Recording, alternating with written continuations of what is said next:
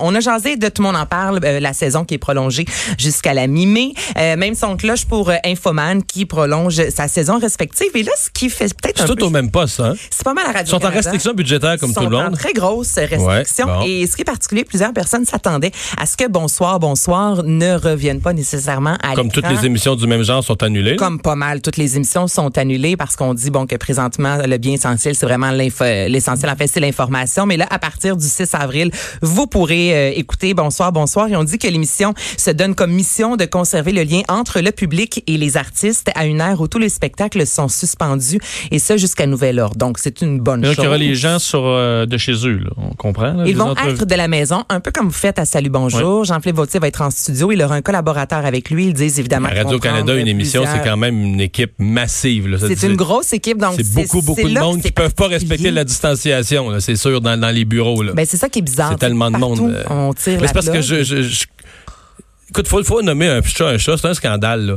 Je veux dire, tout le monde coupe, des postes de radio ferment, euh, tout le monde est en restriction budgétaire, tout le monde est mis à pied, et il y a un joueur. Écoute, il se passe pas une journée, pas une journée sans que Radio-Canada annonce pas une nouvelle embauche, une, Une nouvelle, nouvelle émission de radio, une nouvelle émission de télé, le prolongement d'une saison.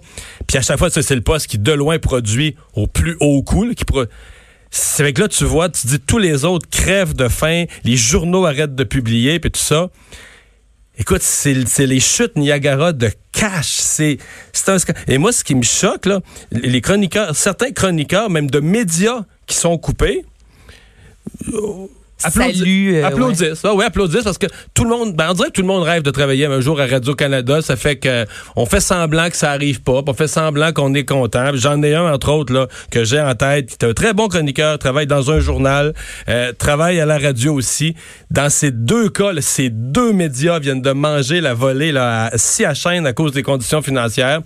Puis Radio-Canada fait des annonces, puis il applaudit ça. Il a l'air content de ça, puis il voit pas de scandale financier, il voit rien, il voit rien de pas correct là-dedans. Mais t'as raison que c'est triste. On- mettons dans la Ben, dernière semaine, c'est un scandale. Mais la presse, on a eu Cogeco et même ici à, à Québécois en une semaine, il y a eu 1000 des Ben, personnes dans le groupe Québécois. Exactement. Nous, on lit ça le matin. Ben, les se journaux, les journaux du groupe de la coopérative là, de l'ancien. Capital Média publient juste le samedi. Plus que 140 en mise à pied. là. Ben oui, c'est, c'est, c'est Donc, énorme. dans C'est un semaine, carnage dans les euh, médias québécois. Je suis tout à fait d'accord. Dans le cas de. Cogeco, on a fermé la station de, de, de Sherbrooke, on a fermé celle de Trois-Rivières, on a coupé dans les autres, on a renvoyé du monde à la maison.